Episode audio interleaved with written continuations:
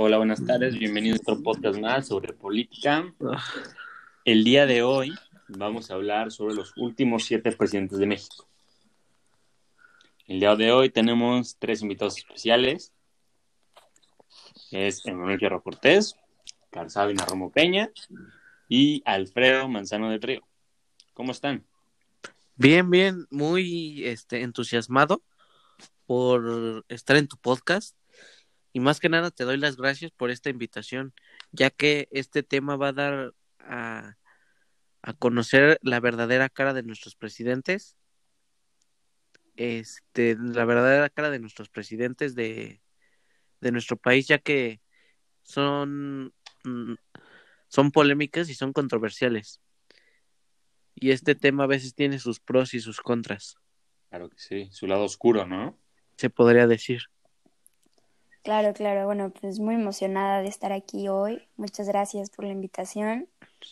Y pues creo que es un tema muy interesante dar a conocer la historia de nuestros presidentes, ya que siempre han dado, dado, han dado de qué hablar.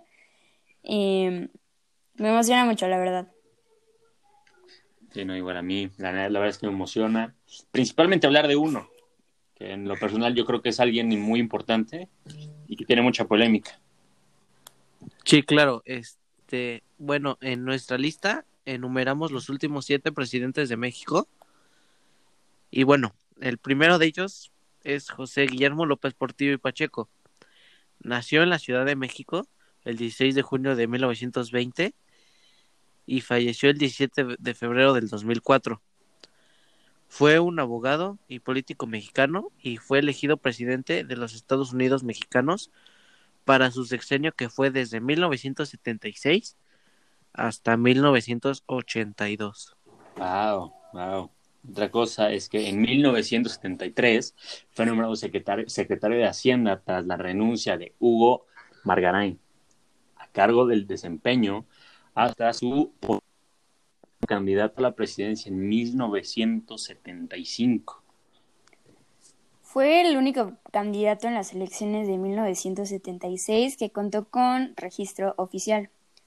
En su periodo sucedieron hechos como la concentración, la petrolización de la economía y la aplicación de la reforma política inicial para democratizar al país.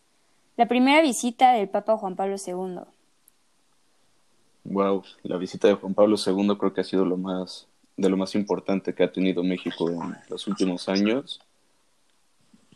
Y pues bueno, en apenas un par de años, el más alto crecimiento de, económico nacional en su historia, que eso habla muy bien de, de cómo se preparó antes de ser presidente, ya que esto le ayudó bastante a nuestro país en crecer económicamente.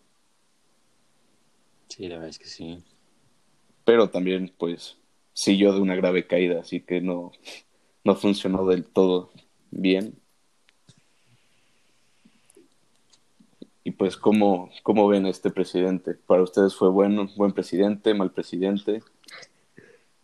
Pues a mí se me hace que empezó muy bien, la verdad hizo como cosas muy importantes para el país que después influyeron muchísimo, pero como todo presidente tuvo una caída y pues como siempre termina afectando mucho a la República Mexicana, claro.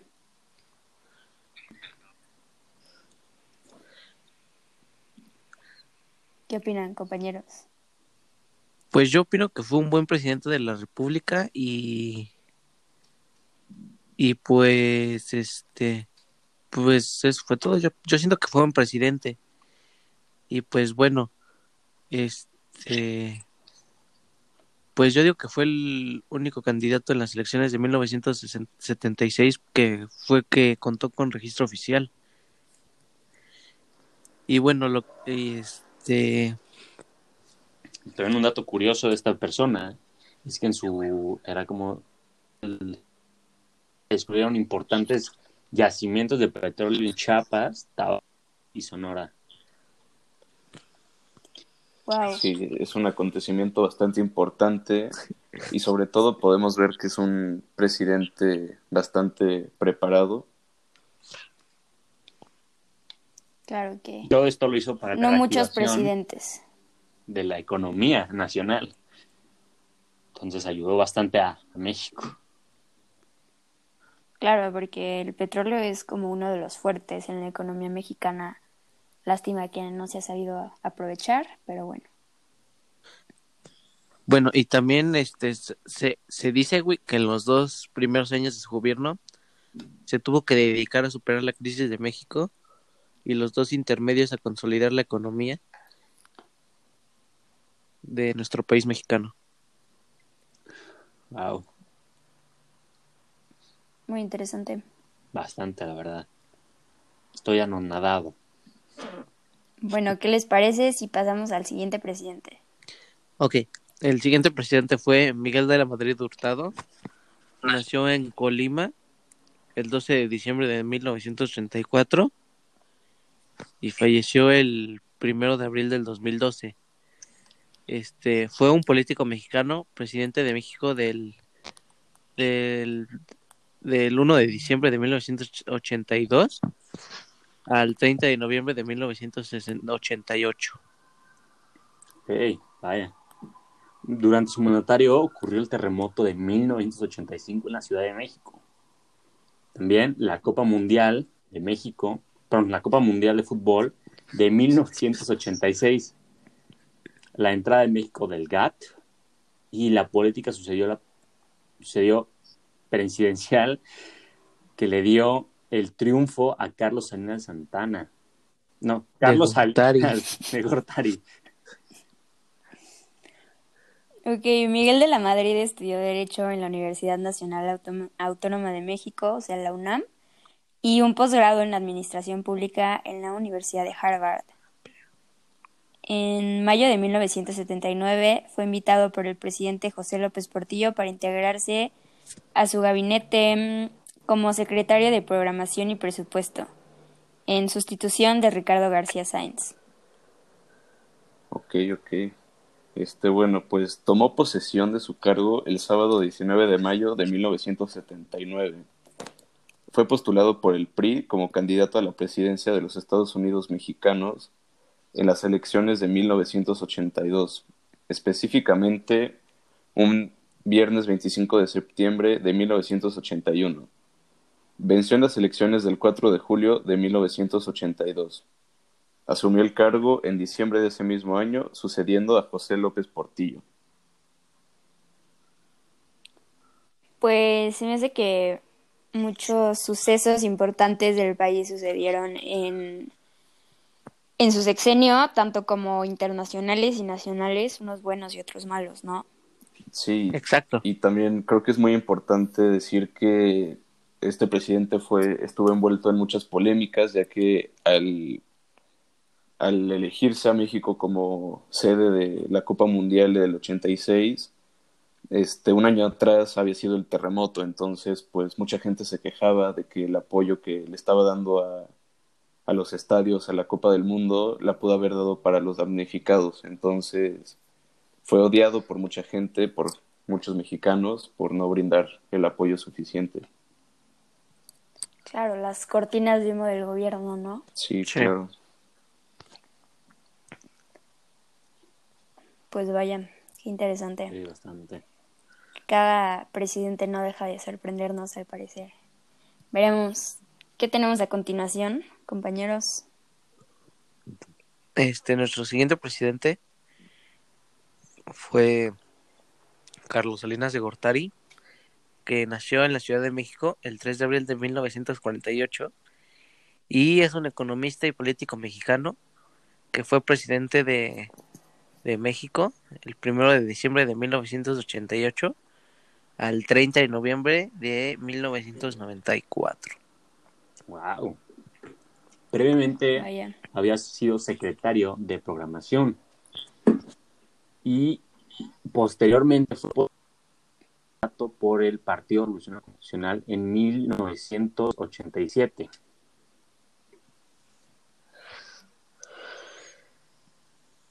Pues resultó elegido presidente de México el 6 de julio de 1988 en una elección controversial debido a las dudas sobre un fraude. Durante sus sexenios se dieron importantes cambios económicos, entre ellos firma del Tratado de Libre Comercio de América del Norte, que es uno de los tratados más importantes para la economía del país.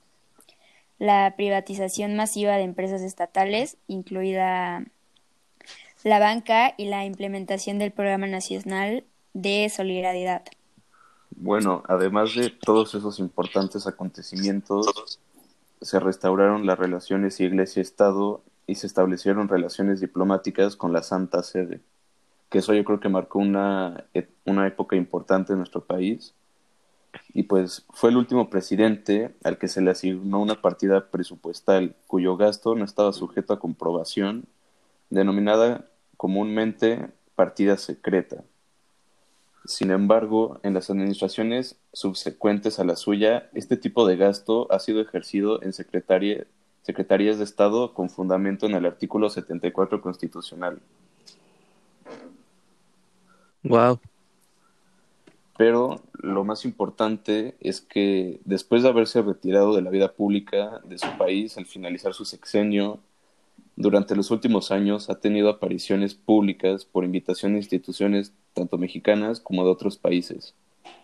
Como lo tenemos de ejemplo a la Universidad de Oxford, eh, Estudios Espinosa e Iglesias, la Fundación José Ortega y Gasset. O sea, son establecimientos que tienen importancia mundial bastante, bastante buena. Sí, creo que este presidente fue, ha sido hasta la fecha uno de los más controversiales, ¿no? Ajá, y más polémicos. Por los fraudes que se llegaron a hacer durante su sexenio. Pues. Y en las elecciones. Este, también hace tiempo, no sé si ustedes habían escuchado del chupacabras de la historia aquí en México. Ajá. Cuando a finales de su sexenio se le relacionó con la, o sea, él como que quería meterle miedo a la población mexicana para aumentar los precios de la canasta básica aquí en México. Y él ha estado en varios, se podría decir, problemas. Por ejemplo, otro sería que cuando, de niños, cuando jugaban con su, con su hermano Raúl y él y este Salinas de Gortari, le dispararon a, a su, estaban jugando a la guerra y le dispararon a una joven, a una joven llamada Manuela con un rifle de calibre 22 y que era su sirvienta doméstica de la familia de Gortari. Wow.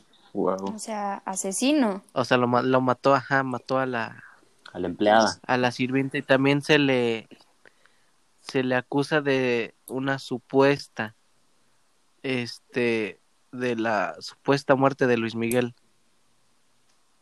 ¿De Luis Miguel? Sí. Luis Miguel el papá, no, ¿no? Luis, no, Luis Miguel, o sea, de que es que Luis Miguel se metió con la hija de Salinas y dicen O sea, que que, ajá, y hay un Teoría conspirativa una de que teoría, Luis Miguel está muerto. que Luis Miguel está muerto. Y bueno, también hay que, creo que esto ya se sabe en todo México, pero también Salinas estaba involucrado, lo querían involucrar en la muerte de Luis Donaldo Colosio allá en Lomas Taurinas, porque se estaba saliendo de las normas que tenía el PRI como, como partido, ya que lleg- llevaban mucho tiempo gobernando. Eh, Colosio se estaba como saliendo de ese, de ese renglón y pues mucha gente dice que Salinas lo, lo mandó a matar por eso. Wow. Oye, Fierro, hay una pregunta. Mande. ¿Qué tiene que ver con el chupacabras? ¿Cómo, cómo, cómo? Pues tú dijiste algo del chupacabras. Ajá, sí, sí.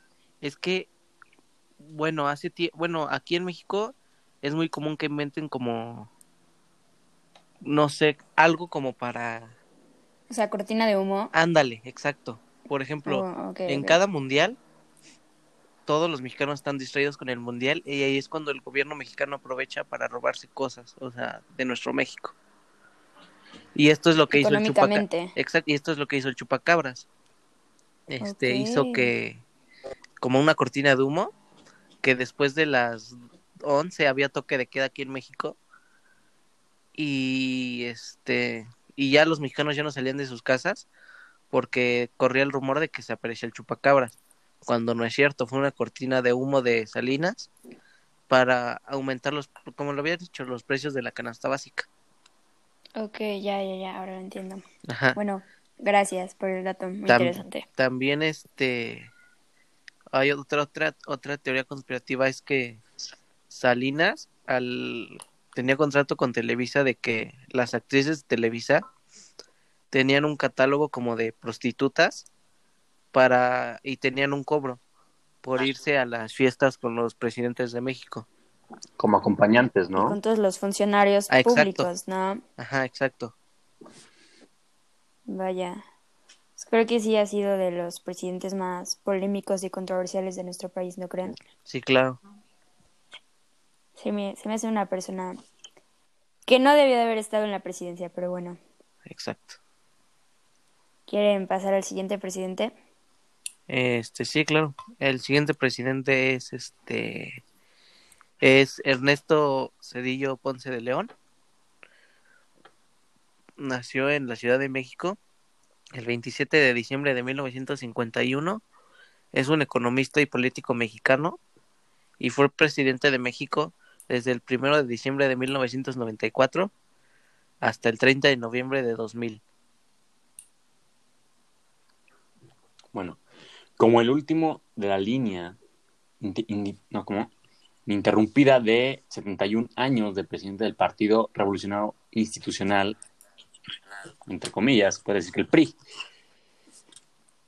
Durante la presidencia enfrentó una de las peores crisis económicas en la historia de México, que comenzó pocas semanas después de asumir el cargo.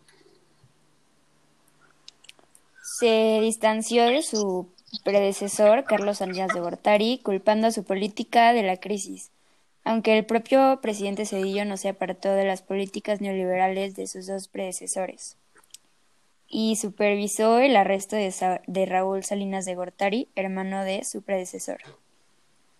Wow, eso es un, un hecho bastante importante para los mexicanos, la, el arresto de Raúl Salinas de Gortari, ya que en 2009 se, se le llegó a involucrar fuertemente con, con bastantes fraudes y eso también involucraba a Miguel de la Madrid y a Salinas de Gortari.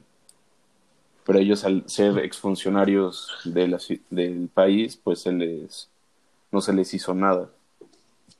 Sí, claro.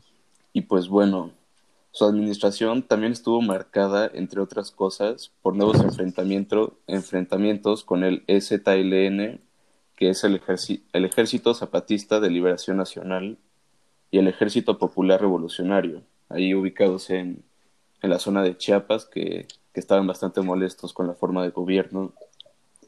La, la polémica implementación del FOAPROA para rescatar el sistema bancario nacional y una reforma política que permitió a los residentes del Distrito Federal, ahora Ciudad de México, elegir a su propio alcalde y las masacres de Aguas Blancas y Acteal perpetradas por las fuerzas estatales. Wow. Vaya, yo creo que este sexenio ha marcado como muy fuertemente la historia de México porque desató eh, como la independización de los zapatistas y actualmente siguen activos y son como un gobierno totalmente diferente que no sigue las reglas de nuestro gobierno, son totalmente independientes a las leyes de este país y pues siguen siendo mexicanos al final de todo, pero creo que sí es muy importante Sí. destacar eso. Digo, actualmente el- este presidente es inversionista y asesor corporativo. Vaya. No puedo, señor Elisa.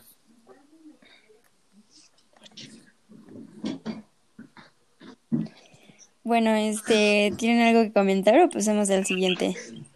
Este, Sí, al podemos siguiente. pasar al siguiente presidente. Este, el, el siguiente presidente es Vicente Fox Quesada, que nació en la Ciudad de México el 2 de julio de 1942. Este, es un empresario mexicano y político mexicano que se desempeñó como presidente de México desde el 1 de diciembre del 2000 hasta el 30 de noviembre de 2006.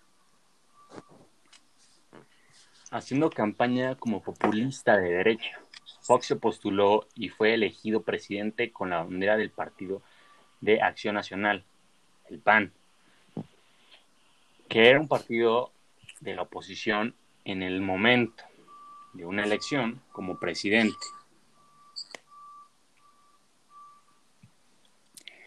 Actualmente es un copresidente de la Internacional Demócrata de Centro, una organización internacional de partidos políticos de centro derecha. Fox fue elegido presidente de México en las elecciones presidenciales del 2000, siendo el primer presidente electo de un partido de la oposición desde la elección de Francisco I. Madero.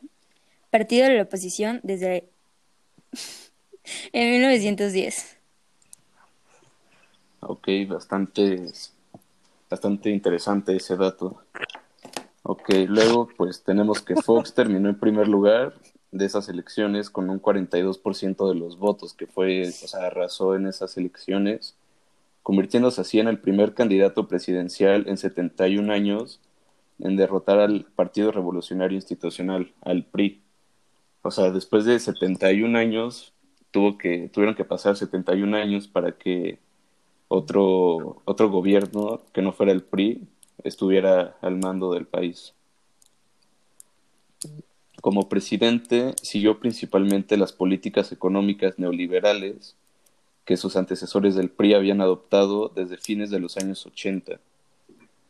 La primera mitad de su administración vio un nuevo cambio del gobierno federal a la derecha, fuertes relaciones con los Estados Unidos y George Bush, intentos fallidos de aplicar un, un, impuesto al valor agregado a los medicamentos, construir un aeropuerto en Texcoco, y yo creo que de lo más importante de su sexenio, que algo que marcó mucho, fue el importante conflicto diplomático con el líder cubano Fidel Castro. Fidel Castro, exacto. Bueno, Cris, yo por opinión pública he escuchado bastante que ha sido como uno de los presidentes más, bueno, favoritos de nuestro país. No sé por qué, pero sí, yo creo que por mucha gente lo considera. Por su forma de, bueno. de gobernar y todo eso fue que la gente lo, lo apoyaba mucho. Sí, hizo cosas muy positivas para el país y muy internacionales, a diferencia de otros presidentes, supongo. Y este no fue tan corrupto como la mayoría de los presidentes llegan a ser y si lo fue no fue tan evidente. Pues creo que Vicente, bueno, Vicente Fox más bien este eh, Vicente Fox este apoyó a los mexicanos en Estados Unidos para que haya menos racismo. Eso es muy importante. Es un cambio muy importante tanto como para México y hacerlo notar en otros países de que el racismo es malo. Sí, también, bueno, también sí, creó la Agencia buena. Federal de Investigación para combatir los secuestros, tráfico de drogas y crímenes organizados. Wow, bastante Órale. importante. Eso sí he escuchado, que la inseguridad del país bajó muchísimo sí. en su sexenio. Creo que, no me acuerdo en qué presidente, pero este, en el, en el sexenio de un presidente, este, creó, o sea, porque el, eh, creó el cártel Jalisco Nueva Generación. O sea, no fue creado por un narcotraficante, fue creado por un presidente de México. ¿Sería? Sí. Wow. Y es considerado uno de los peores cárteles hasta la fecha. Exacto. Muy sanguinarios. Como los Zetas. Los Zetas creo que fue creado por Televisa. Ok, ok. Eso ya son como teorías conspirativas muy densas, ¿no? Sí, También algo sí. muy particular de Vicente bueno. Fox era su lenguaje. Y la verdad es que a él le gustaba usar sombrero y botas vaqueras. Le gustaba insultar a otros políticos Destacado. con términos muy coloquiales también. Por eso se burló de Salinas, imitando sus orejas. Vaya. También fue gerente de Coca-Cola. Wow. Bueno, este, hasta aquí dejamos este tema de este presidente y el siguiente fue es, es Felipe de Jesús Calderón Hinojosa, Hinojosa, perdón. Nació en Morelia, Michoacán, el 18 de agosto de 1962. Es un político y abogado mexicano que se desempeñó como presidente de México desde el 1 de diciembre del 2006 hasta el 30 de noviembre del 2012. Y fue miembro del PAN que es Partido de Acción Nacional, durante 30 años antes de abandonarlo en noviembre de 2018.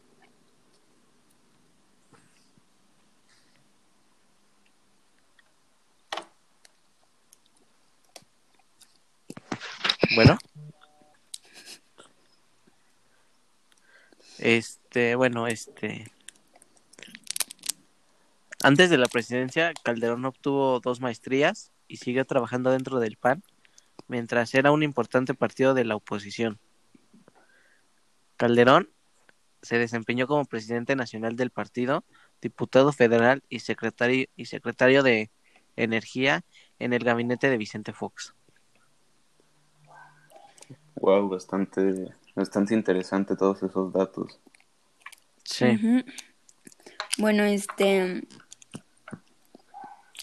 Calderón sirvió en el gabinete de dicha administración hasta que renunció para postularse para la presidencia y aseguró la nominación de su partido. En las elecciones presidenciales del 2006 se postuló como candidato del PAN, después de una campaña acalorada y un proceso electoral controvertido. Los resultados oficiales del Instituto Federal Electoral le dieron a Calderón una pequeña ventaja, menos del 1% del total de los votos, por encima del candidato del PRD, Andrés Manuel López Obrador, presidente actual de México. Wow. Wow, desde ahí podíamos ver que Andrés Manuel iba a ser un, un problema en nuestro país. Claro. Ya Sí, claro, así como su problema con el alcohol. De. No. ¿De Hace- Andrés Manuel? No, de Felipe. No, es que está hablando de Ok, Andrés pero Manuel, perdón. eso dejémoslo como en un tema personal, no nos interesa saber tanto de, de su vida privada, pues. De ese ruquito. Ok, mientras López Obrador y el PRD cuestionaron los, re- los resultados y pidieron un recuento completo de los votos. La victoria de Calderón se confirmó meses después, o sea que no le sirvió para nada a Andrés Manuel hacer ese, ese numerito. Y pues bueno, la ceremonia de inauguración de Calderón en el Congreso de la Unión fue tensa y duró menos de cinco minutos, ya que solo recitó el juramento del cargo mientras los legisladores del PRD gritaban en protesta por el presunto fraude electoral y luego abandonó rápidamente el edificio por razones de seguridad.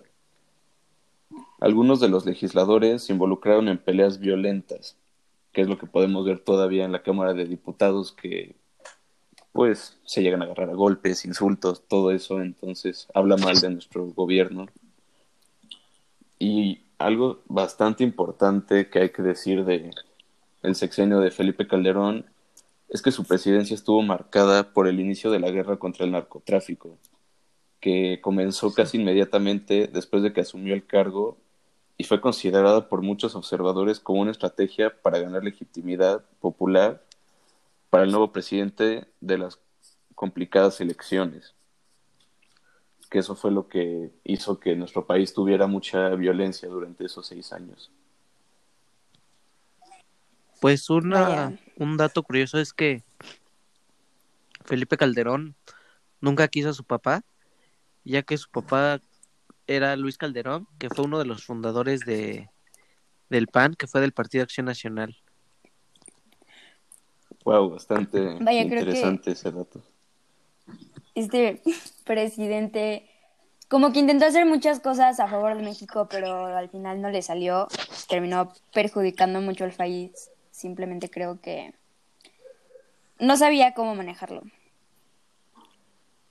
Bueno, ¿ustedes qué opinan?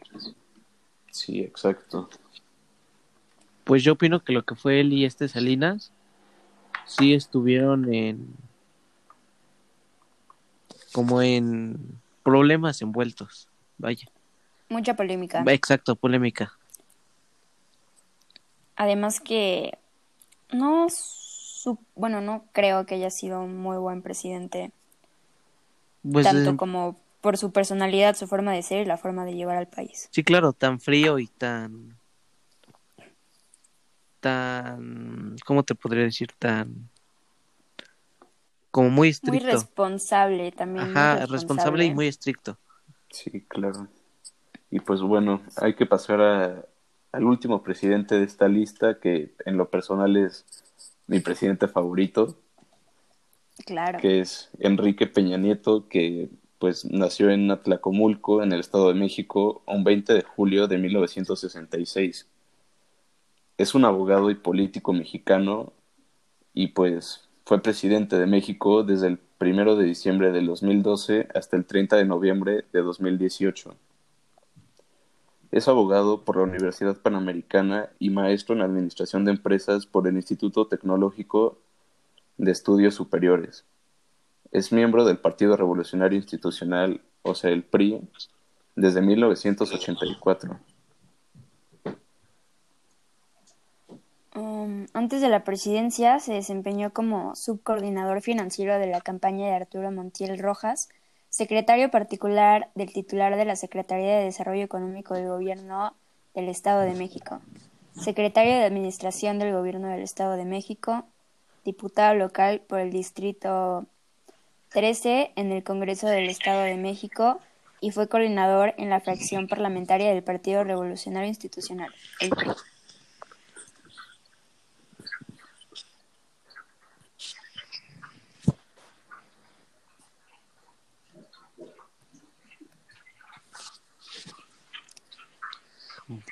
Este, sí, vaya que este presidente también ha sido uno de los más, este, memeados, se podría decir, se podría decir. Y pues vaya, por su personalidad a mí me cae muy bien. Claro, claro. Mm, creo que sí ha sido el presidente favorito de México. Sí. Hasta lo que va. Sí, pues, Pues podemos sí, recordar muchas cosas de Enrique Peña Nieto, como aquella visita a, a la Junta con el presidente de- canadiense y con el presidente de Estados Unidos en ese entonces, Barack Obama. Este, el día de su cumpleaños, que, que se le cayó su pastel.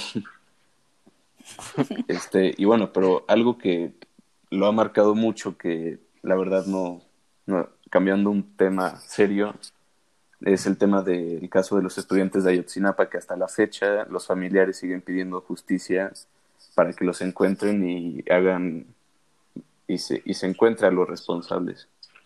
Sí. También el escándalo. Sí, claro. Ha sido una de las polémicas más grandes de nuestro país.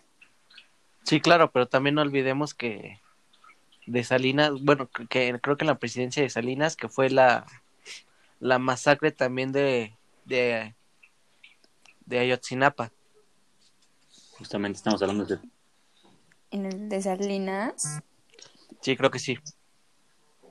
de Ayotzinapa, ¿no fue el de Tlatelolco? Tlatelolco, sí, qué estúpido. Perdón. Pero creo que ese no fue con, con Salinas. La verdad, yo desconozco qué presidente fue. Eso fue con, con el presidente Gustavo Díaz Ordaz. Gustavo Díaz Ordaz, ajá. Mm. Sí, un saludo a, a todos los que nos, nos están oyendo en, este, en esta bella tarde. Gracias por apoyarnos, por escucharnos. Esperamos que estos temas sean de su interés. Bueno, antes de finalizar, me gustaría saber su opinión sobre los presidentes de México y la política mexicana. ¿Qué opinan ustedes? Desde mi punto, Pues yo opino, bueno, tú, tú Manzano, tú. Ah, bueno, este, gracias. Eh, yo creo que cada presidente ha, tenido algo positivo de, de cualquier cosa, tanto como algo negativo, pero pues el gobierno mexicano siempre va a estar, se va a ver manchado por cosas que han pasado durante otros sexenios que presidentes no lo han podido corregir, pero pues ahora nos está tocando una etapa bastante difícil que ojalá podamos corregir por el paso de, del tiempo. Sí, claro, este pues la corrupción siempre ha estado en México, siempre se ha hecho presente, siempre nos ha afectado muchísimo Sí. en comparación de otros países. Sí, claro, y en especial, pues, el narcotráfico, que es por, por, bueno, a mí, desde mi punto de vista, si le preguntas a un extranjero qué opina de México, luego, luego te va a decir del narcotráfico. Y desde mi punto de vista, no está bien que reconozcan hacia tu país por la delincuencia. Claro, siempre siempre vamos a estar manchados por eso, mundialmente. Sí, claro.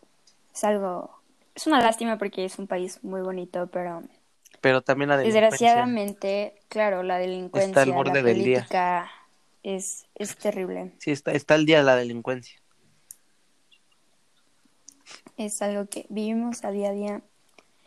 Este, la manera en que se maneja el país es terrible. Pero bueno, ¿qué se hace, no? Sí, algo, algo Nosotros más, votamos por algo ellos. más que quieran agregar, compañeros.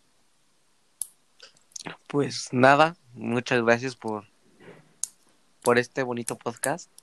Y muchas gracias a Diego Ojeda por la invitación. Sí, y bueno, también me, Muchas gracias. me Diego. gustaría mandar saludos a nuestro amigo Quique, Enrique Peña Nieto, que nos está escuchando el día de hoy. Y pues te mandamos un, un abrazo, Enrique, hasta donde quiera que estés. Un placer, la verdad. Gracias, hasta luego. Muy Hasta emocionante luego. todo este tema. Hasta luego. Bonito día, hasta luego. Gracias. Igualmente, bye.